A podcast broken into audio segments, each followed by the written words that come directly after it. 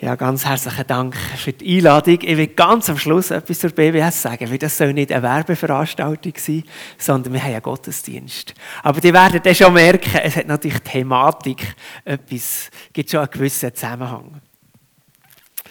Ja, als Gast hat man immer den Vorteil, man kann ganz direkt sein. Man kennt die Leute nicht und man geht nachher wieder. Das gibt so eine gewisse Freiheit. Und so möchte ich dich ganz direkt fragen, was ist eigentlich deine Vision für dein geistliche Leben? So, deine Vorstellung, dein Ziel, in welche Richtung das soll gehen? Was sich soll entwickeln, was soll zunehmen, was soll wachsen? Und vielleicht hast du das gar nicht so konkret formuliert für dich. Das wäre übrigens eine gute Idee. Man sagt immer, Ziele, die nicht aufgeschrieben sind, sind eigentlich gar keine echten Ziele. Aber das lassen wir auf der Seite. Aber ich vermute, so wie wir zusammenkommen, als Gemeinde, als Gotteskinder, so wie du gesagt hast, Dani, als Liebe, die zusammenkommt, wir haben doch den Wunsch, dass unsere Beziehung zu Jesus tiefer wird, dass sie intensiver wird tragfähiger, vertrauter werden mit Jesus. Dass Jesus immer mehr Raum hat in unserem Leben, in unseren Gedanken, dass wir brennen für sein Reich, dass wir Jesus so ähnlicher werden. Der nicken, wenn ich froh freut mich. Ja, das ist doch unser Anliegen.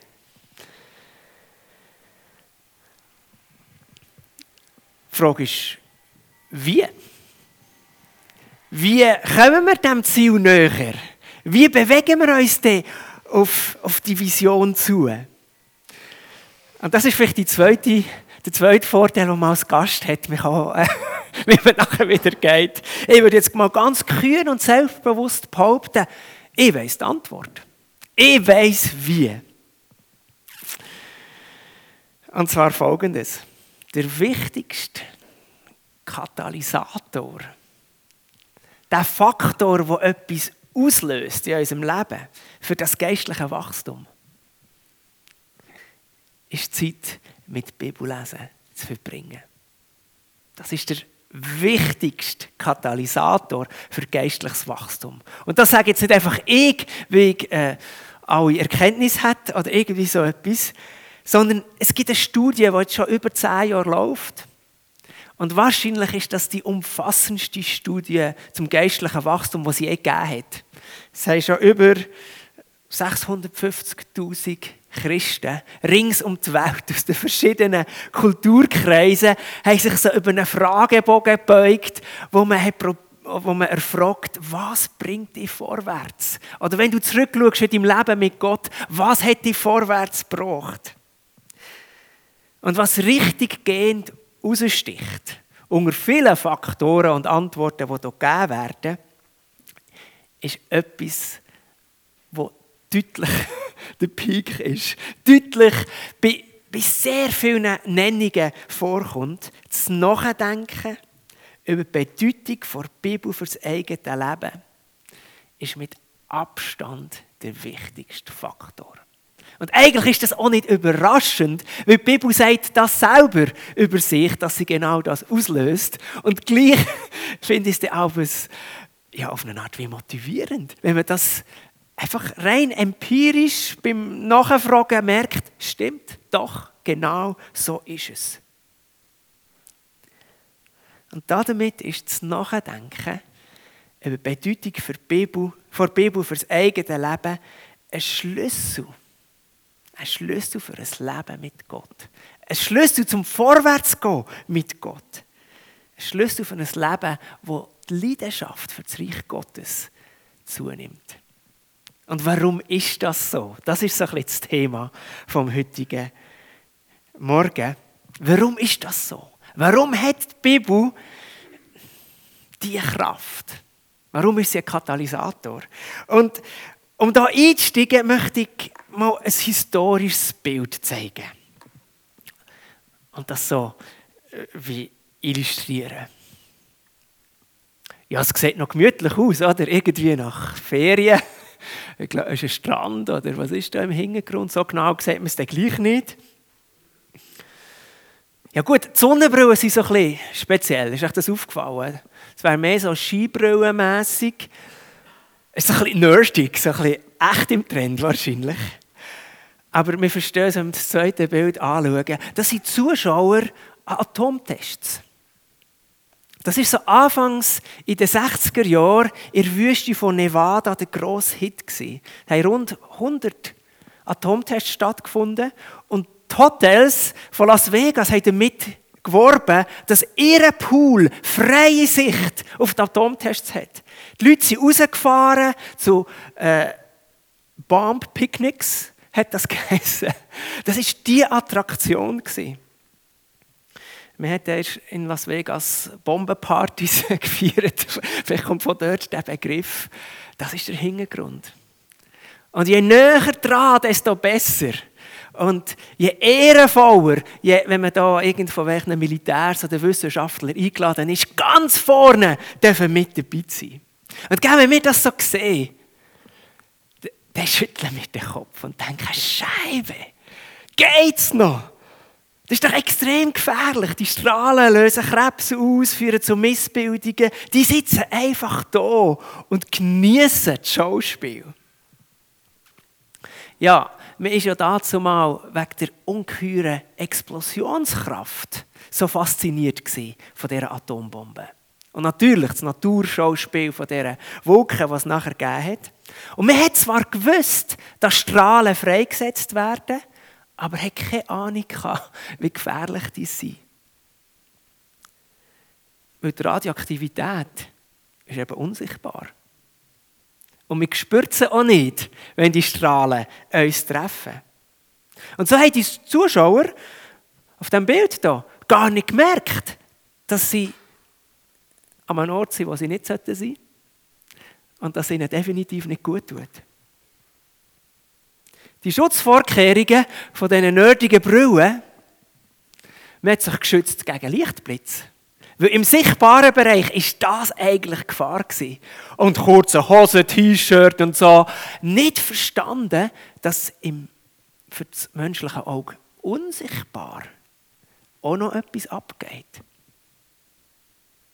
Es gibt Schätzungen, wir wissen es natürlich nicht genau, aber man schätzt, dass allein in den USA bis zu 100.000 Personen an Folgen von diesen Strahlen an Krebs verfrüht gestorben sind.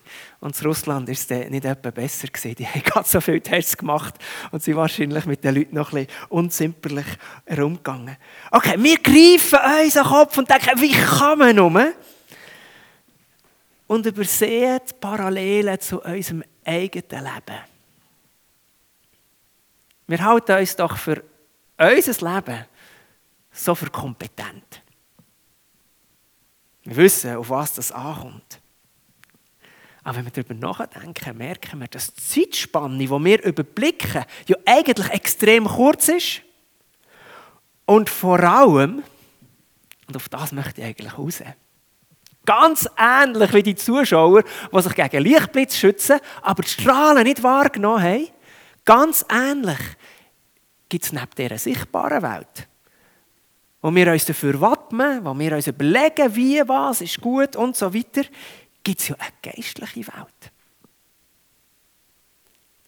Wo man mit den Sinnen so nicht wahrnimmt und trotzdem ebenso real ist wie die radioaktiven Strahlen.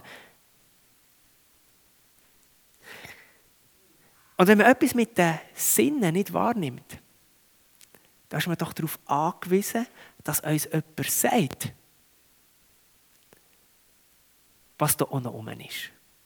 Ich bin sicher, die Leute hier auf diesen Stühlen, die wären sehr dankbar gewesen, wenn irgendjemand da wäre und ihnen erzählt hat, es gibt neben dem Blitz, den ihr seht, auch noch eine zweite Kraft, die hier abläuft.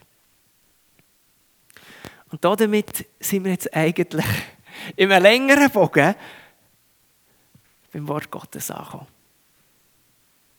Ich möchte euch mal ein Beispiel, äh, mit einem Beispiel einsteigen. Jesus hat mal gesagt, niemand kennt den Vater außer ich und denen, die ich es offenbaren will. Wir haben das auch schon viel mal gelesen, aber vielleicht haben wir noch gar nicht so darüber nachgedacht, was für eine Tragweite in dieser Aussage drinnen steckt.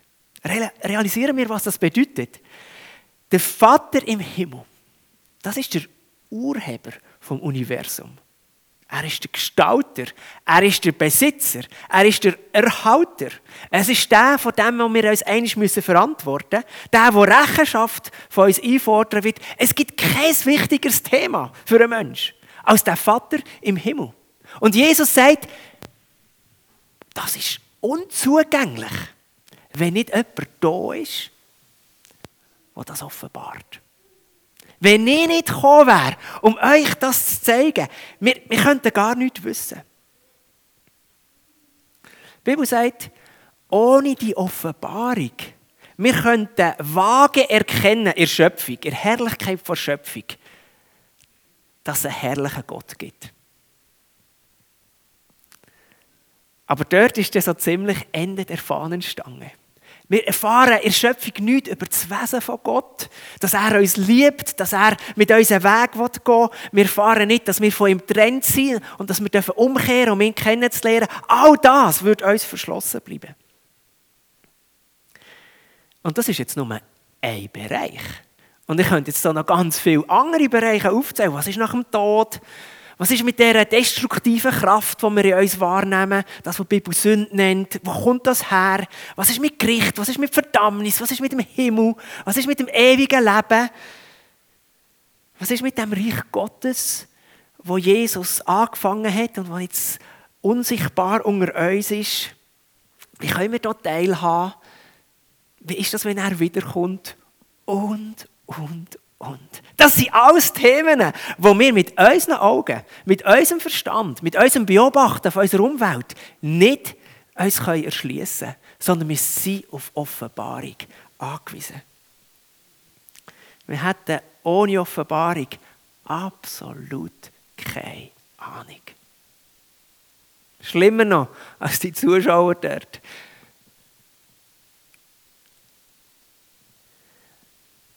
Und wegen dem hat mich das Bild so gepackt. Wie sie sich schützen mit Skibrillen und nicht merken, dass sie am Wesentlichen vorbeigehen. Und genau so geht es ganz vielen Menschen auf dieser Welt. Sie sind völlig aufs Falsche fokussiert. Meinen, ich habe mich ja geschützt, ich bin ja vorbereitet, ich bin ja ausgerüstet. Und gehen am Wesentlichen vorbei. Der Apostel Petrus hat mal, als er über die Wiederkunft von Jesus in seiner Herrlichkeit äh, geredet hat, verwiesen auf die Botschaft der Propheten und hat gesagt, und die Botschaft ist wie eine Lampe, die an einem dunklen Ort scheint. durch und durch zuverlässig und sie offenbart euch durch das, auf was es drauf ankommt. Ja, ich mag mich erinnern, so wenn ich aufgewachsen bin, wir sind, wir sind ja vier, vier Geschwister und wir älteren drei sind im gleichen Zimmer, jeder jüngste, also an dritter Stelle. Mein Kleinbrüder war irgendwie noch zu klein und bei uns gross schlafen. Und so oft musste ich in der Nacht aufs WC müssen und bin im Dunkeln in unserem Zimmer umgekehrt und bis ich an eine Wand gekommen bin und was könnte das sein? Also ist das Fenster, Moment. Und ihr kennt das, wenn man so verschlafen ist. Also, manchmal und ah, ich weiß nicht weiter und mein ältester Bruder ist dann nachher, ah, das Licht da und hässig und ah, bist doch ruhig und so. Etwa so beschreibt die Bibel unsere Ausgangslage. Wir tappen uns durchs Leben und verstehen nicht, auf was das wirklich drauf ankommt. Die wichtigsten Fragen vom Leben über unsere Herkunft, über unser Ziel, über den Sinn von unserem Dasein, ohne das Wort Gottes, komplett ahnungslos. Und ich bin so dankbar, dass Gott uns Orientierung schenkt. Dass Gott uns nicht einfach umtappen und irgendein das Licht anzündet und sagt, äh, du stehst am falschen Ort. Sondern dass er Licht schenkt. Uns Orientierung schenkt. Und so möchte ich uns einladen, die Bibel aufzuschlagen und vielleicht den klassischsten Vers zu diesem Thema miteinander zu lesen. 2. Timotheus 3, Vers 16. Denn alles, was in der Schrift steht, ist von Gottes Geist eingegeben. Und dementsprechend groß ist auch der Nutzen der Schrift, wie es von Gott kommt. Sie unterrichtet in der Wahrheit, deckt Schuld auf, bringt auf den richtigen Weg und erzieht zu einem Leben nach Gottes Willen. Vers 17, so ist der, der Gott gehört und ihm dient, mit Hilfe der Schrift allen Anforderungen gewachsen. Er ist durch sie dafür ausgerüstet, alles zu tun, was gut und richtig ist. Ich das heute am Morgen zurufen, verankere dich im Wort Gottes. Weil das Wort schenkt Orientierung. Jetzt ein bisschen weit ausgeholt, ich es zu. Mir ist es als Anliegen, dass wir unsere Bedürftigkeit vor Augen haben. Dass wir merken, sich im Wort Gottes zu verankern, ist nicht so eine nice-to-have-Option, wenn ich gerade nichts mehr anderes zu tun habe. Oder etwas, wo man sich zwar vornimmt, aber wenn man nicht dazukommt, ist nicht so schlimm. Morgen ist ja noch ein Tag. Die Orientierung im Leben, das ist das Wichtigste, das ist essentiell, um das Ziel zu erreichen. Viele Menschen stellen sich auf den Standpunkt, ich habe doch keine Lust, mir reden. Ich bin selber mündig. Stichwort von unserer heutigen Zeit. Ich weiß selber, was mir gut tut. Ich weiß selber, was ich brauche. Ich verlasse mich auf das Urteil von meinem Verstand. Das sind halt Kopfmenschen. Andere sagen, ich verlasse mich auf das Urteil von meinem Bauchgefühl. Das sind mehr so die emotional gesteuerten, intuitiv unterwegs. Und wir haben es vielleicht schon gespürt, beides kommt an Grenzen. Das ist jetzt noch optimistisch ausgedrückt. Beides ist eigentlich unmöglich. Wenn wir zur sichtbaren Welt die unsichtbare Dimension von unserem Dasein mit einbeziehen. Wir Christen würden vielleicht das mehr so formulieren, oder wir formulieren nicht, aber so handeln. Wir wissen zwar, wie wichtig das Wort Gottes ist, aber geben wir ihm die Stellung, die ihm zusteht. Hier steht, alles, was in der Schrift steht, ist von Gottes Geist eingegeben. Und dementsprechend groß ist der Nutzen der Schrift. Wo wir ja schon gerade drüber stolpern, ist, ist der Begriff alles. Alles, was in der Schrift steht. Ich höre immer mal wieder, dass Leute sagen, ja, mit dem Alten Testament kann ich nichts anfangen. Aber gell, wo der Apostel Paulus unter der Inspiration vom Heiligen Geist am Timotheus das geschrieben hat, alles in der Schrift, hat es ja das Neue Testament noch gar nicht gegeben. Also hat er ganz sicher das eigentlich nicht gemeint. Ich würde jetzt kühn sagen, das ist mit eingeschlossen weil es ist auf die gleiche Art unter der Inspiration Gottes nachher später noch dazugekommen oder gerade dabei gewesen, dazuzukommen sein. Aber was er eigentlich am Timotheus schreibt, ist, das ganze Alte Testament ist von Gott eingegeben. Und wegen dem hat es einen grossen Nutzen. Und wenn unser Zugang zum Alten Testament schwerfällt, dann sollten wir den Fehler nicht beim Wort Gottes suchen sondern uns selber aufmachen und uns bemühen um Zugang. Es ist ein antiker Text. Es braucht ein Transportieren von früher, aus einer anderen Kultur, ins Heute, wo wir heute sind. Und das ist anspruchsvoll. Aber es gibt Prinzipien, wie man das macht, was sich schon lange bewährt haben, viele hunderte von Jahren. Und die kann man lernen, man kann dran sein. Alles, was in der Schrift steht, ist von Gottes Geist eingegeben. Eingehaucht.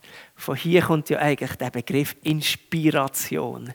Der Geist Gottes hat es eingegeben. Und wegen dem hat das Wort Gottes die Kraft, die Autorität und auch die Qualität, irrtumslos, zeitlos.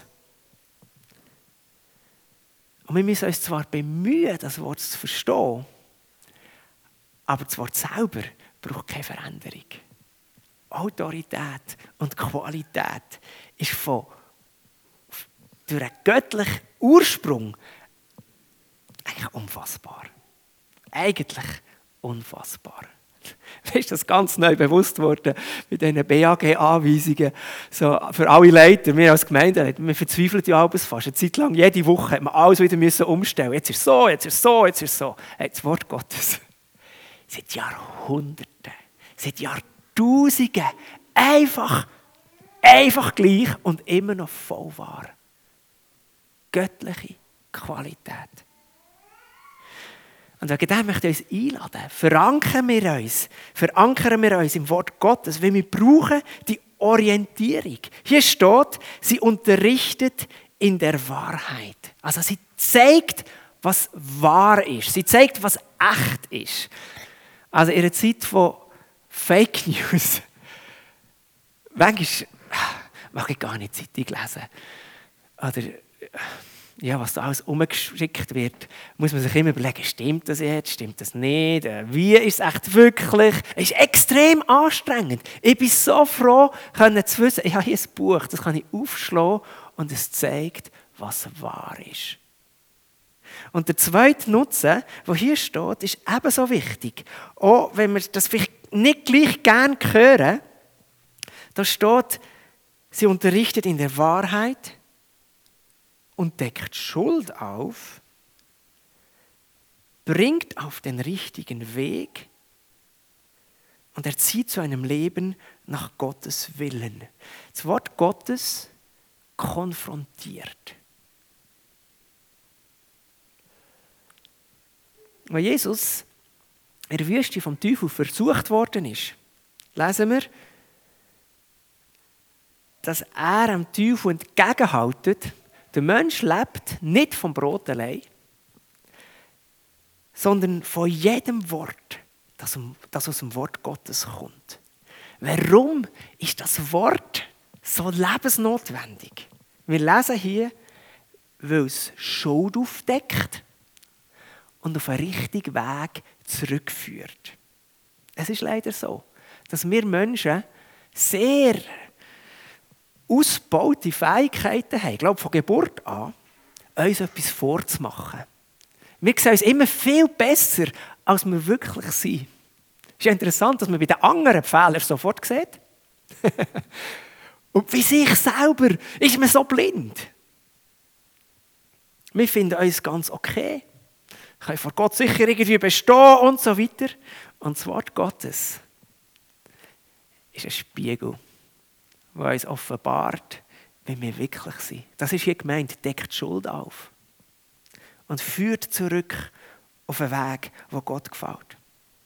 Beleuchtet einerseits die Heiligkeit Gottes und gleichzeitig schonungslos unser Herz. Was da alles in uns innen ist. Abschätzige Gedanken, Stolz, Gier und so weiter. Brauchen wir das? Ja, alle, die Kinder in der Schule haben oder mal haben, kennen die Situation. Hast du nicht einen Test? Mal, aber easy, alles im Griff. Und nachher so ein bisschen weise Eltern, die sagen dann, okay, okay, warte mal, ich frage dich ab. Und dann kommt es manchmal ans Licht. Und das ist dann eigentlich schmerzhaft im ersten Moment. Aber durchs Aufdecken entsteht etwas überaus Heilsames. Dass man nachher als Eltern kann sagen komm, wir gehen doch noch eine stören. Und plötzlich ist Bereitschaft da zum Hören und zum Lehren und zum Repetieren. Und genau das möchte das Wort Gottes in unserem Leben anregen. Wegen dem konfrontiert es uns immer wieder mit dem Anspruch vom Heiligen Gott, dass wir wieder neu offen werden zum Hören und nicht einfach zum nachher, oh, sich ins Viertel klemmen, sondern vor allem auch die Hilfe von Gott in Anspruch zu nehmen. Die Vergebung, der Heilige Geist, Raum geben, von uns hilft, so zu leben. Es ist sehr unangenehm, mit der eigenen Unzulänglichkeit konfrontiert zu werden. Aber die Bibel sagt, es ist keiner, der gerecht ist. Nicht einer. Brutal ehrlich ist sie mit uns. Und wegen dem ist sie so heilsam. Wegen dem bringt sie uns weiter. Bringt auf den richtigen Weg. Und wenn ich so darüber nachdenkt, hast du mir so wie so als, als Bild in mir aufgestiegen. Es ist ja nicht nur ein Weg, wo wir in die falsche Richtung gehen, das auch. Aber eigentlich ist es wie so in einem, in einem Fluss, wo man mitgerissen wird von einem Sog, wo, wo auf einen Wasserfall zugeht.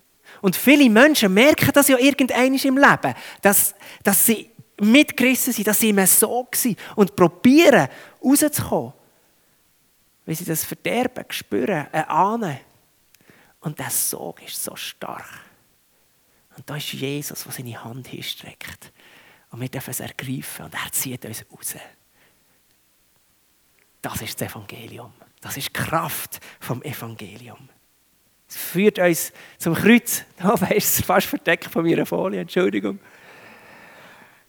Und wer die Vergebung annimmt, der findet das neue Leben in Freiheit. Ich möchte ihn wieder einladen die Konfrontation zuzulassen. Und es ist nicht, um uns klein zu machen. Nicht, um uns zu zeigen, dass wir immer noch nicht besser sind, sondern es ist immer heilsam. Es ist immer heilsam, weil die Einladung zum Kreuz ausgesprochen ist, wo wir Wiederherstellung dürfen erfahren wo wir dürfen hören und deine Beziehung zu mir ist nach wie vor ungebrochen. Du bist mein Kind. Das ist so wunderbar. Orientierung, Konfrontation, zurück auf den Weg mit der Erziehung von Gott für ein Leben nach Gottes Willen. Und was ist die Frucht von dem allem? Wir lesen hier Vers 17. So ist der, der Gott gehört und ihm dient, mit Hilfe der Schrift allen Anforderungen gewachsen. Er ist durch sie dafür ausgerüstet, alles zu tun, was gut und richtig ist. Ich glaube, wir alle haben schon Situationen erlebt, wo wir uns definitiv überfordert gefühlt haben. Am Test oder bei Entscheidungen im Leben und, und, und. In Bezug auf unsere Nachfolge steht hier, mit Hilfe der Schrift allen Anforderungen gewachsen. Ich kann mir hier eigentlich gar nicht satt lesen. Das ist so eine wunderschöne Verheißung. Zu jedem guten Werk ausgerüstet. Wow. Alles, was es braucht, um in unserem Leben mit Jesus, also Nachfolge zu bestehen, ja noch mehr, um den Willen Gottes zu erfüllen, das kommt hier aus dieser Schrift raus. Das ist so befreiend. Das heißt, es ist im Fall gar nicht so schlimm, wenn du mal einen Trend in geistlichen Szene verpasst. Irgendeine Welle von Amerika oder von weiss nicht wo. Und das geht an dir vorbei. Das ist nicht so entscheidend. Weil nicht die Welle ist eigentlich die Ausrüstung, sondern das, was hier im Wort Gottes steht. Wie geht das? Wie geht das? Ich würde es mal so sagen, weil das Wort Gottes von Gott gehaucht ist, inspiriert, ist es nicht ein rein intellektueller Vorgang. Unser Verstand ist beteiligt, ja klar, sehr wohl. Aber der Heilige Geist als reale Kraft ist in uns wirksam. Er wirkt. Es gibt aber eine Voraussetzung. Wollte ich überhaupt das Wort Gottes mich formt? Wollte ich das überhaupt zulassen, dass Orientierung, Konfrontation, Ausrüstung in mein Leben hineinkommt? Da ist meine Verantwortung. Das muss ich zulassen. Das muss ich bejahen in meinem Leben, dem Heiligen Geist Freiraum einräumen, die Erziehung zuzulassen. Ich würde also sagen, dass dass das Potenzial vom Wort Gottes in meinem Leben zum Tragen kommt, braucht es meine innere Offenheit, meine innere Bereitschaft. Mein bewusster Schritt, hier möchte ich mich abhängig machen. Hier möchte ich mein Vertrauen aussprechen. Hier möchte ich mit Ehrfurcht und Gewissenhaftigkeit und einer gewissen Disziplin begegnen. Das ist nämlich das Zweite, was als Voraussetzung braucht. Das Wort Gottes hat keine magische Wirkung. Hat keine magische Wirkung. Ich werde nicht verändert, weil ich eine Bibel daheim habe. Und wenn du zwei daheim hast, wirst du doppelt so schnell verändert. Das wäre super praktisch, weil auf meinem Handy habe ich etwa 20 Übersetzungen. Also, wenn das eine magische Wirkung hat, würde ich ganz anders vor euch stehen. Nein, so ist es eben nicht. Dem habe ich vorher noch Disziplin erwähnt. Ich muss das Wort Gottes aufnehmen. Ich muss es lesen. Ich muss es im Gebet bewegen. Ich muss mich aufmachen, die Bedeutung zu ergründen. Dem hat es mich schon noch gepackt, wie es mit dieser Studie, die ich am Anfang zitiert habe, wie es dort formuliert ist, nicht das Lesen von der Bibel an sich, sondern es ist dort sehr präzise noch unterschieden und das Nachdenken von Bedeutung für mein eigenes Leben. Das ist der Katalysator, der uns im Glauben wachsen Ich zweifle nicht dass das Wort Gottes eine riesige Kraft hat. Aber wie, wie soll uns das Wort prägen, belehren, überführen, zurechtweisen, erziehen, wenn wir am Morgen einfach die Losung schnell überfliegen und nachher gar nichts mit dem passiert?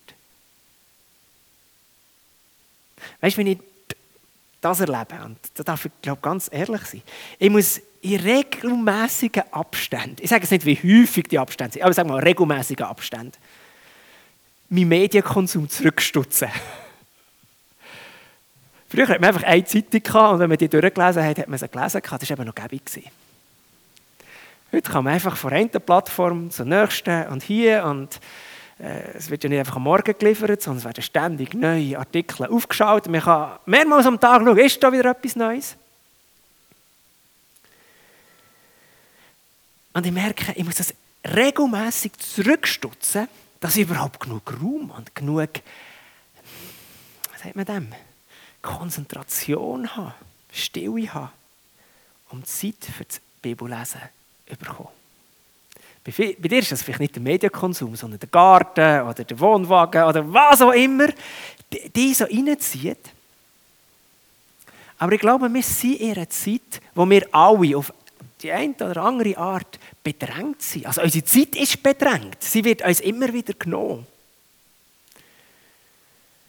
Und ich mache mir da gar keine Illusionen. Ich habe gemerkt, das ist ein beständiger Kampf. Ich muss das immer wieder zurück, zurückkämpfen, dass genug Raum da ist für das Wort Gottes. Und ich vermute fast, es geht nicht nur mir so, sondern vielleicht geht es dir ganz ähnlich. Und mit dieser wunderbaren Verheißung vor Augen, so ist also der, der Gott gehört und ihm dient, mit Hilfe der Schrift allen Anforderungen gewachsen. Er ist durch sie dafür ausgerüstet, alles zu tun, was gut und richtig ist. Mit dieser Verheißung möchte ich dich einladen. In diesem Kampf gegen Bedrängnis, all das, was uns immer wieder stillt, bestillt, nicht nachlässig zu werden, sondern den Kampf zu kämpfen.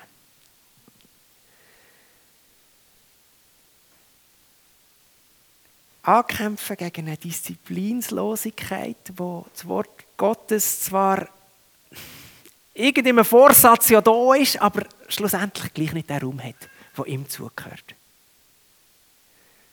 Keine Zeit, darüber nachzudenken, darüber zu reflektieren, mit Jesus besprechen, was das jetzt für mich bedeutet. Und wir vermuten, das geht nicht nur mir so, sondern dir gleich. Ich würde gerne einfach abschließen. indem wir zusammen beten. Und uns einladen Und wie auch Jesus sagen, und Jesus, den Kampf habe ich auch in meinem Leben, ich möchte mich aber aufmachen. Hilf du mir, immer wieder zu erkennen, was bedrängt mich so sehr, dass es nicht zu dem kommt, was mir doch eigentlich so wichtig wäre.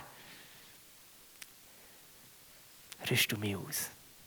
Ich lade dich ein, mitzubeten. Und äh, wie auch innerlich offen sein. Vielleicht merkst du gerade, wie der Heilige Geist auf das eine oder andere hinweist. Und nimm das bitte ernst. Und richte ganz besonders die Fokus und die Aufmerksamkeit auf das. Weil es vielleicht etwas ist, was der Heilige Geist dir möchte zeigen Hier, das bedrängt. Bedrängt dich so sehr, dass das Wichtigste zu kurz kommt. Lass uns beten.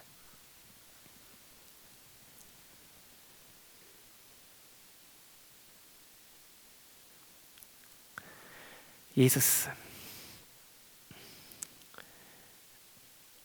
wenn ich die Verheißung lese, wenn wir miteinander die Verheißung lesen, dass du uns möchtest ausrüsten dem, was wir brauchen, bin ich dir so unendlich dankbar.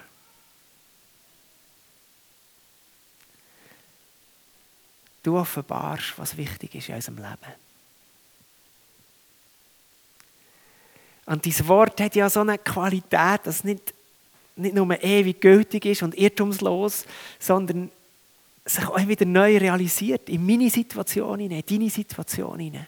Ein konkretes Reden, ein konkretes Ermutigen, ein konkretes Überführen. Ich danke dir. Ich danke dir für die Qualität von deinem Wort. Dass wir alle eine Bibel haben, besessen, besitzen und können lesen und dann betrübt es mich auf eine Art, wenn ich in meinem eigenen Leben sehe, wie wenig ich das Potenzial ausschöpfe. Und danke, Jesus, dass wir heute Morgen ganz neu einfach bitten Jesus, hilf du uns. Hilf du uns, unsere Prioritäten so zu richten, dass deinem Wort genug Freiraum geben wird. Ich preise dir, Jesus. Danke, dass du uns ja nie alleine lässt, sondern uns in jedem Schritt mit dir unterstützt, Kraft gibst, Weisheit gibst, das Gelingen schenkst. Danke dir, Jesus. Und dort, wo wir bedrängt sind, Jesus schenkt uns Weisheit. Und schenkt uns auch Entschlossenheit. Schenkt uns auch die nötige Selbstdisziplin, die wir brauchen um den Freiraum für dein Wort in unserem Leben zu erhalten. Jeg lov om priset de.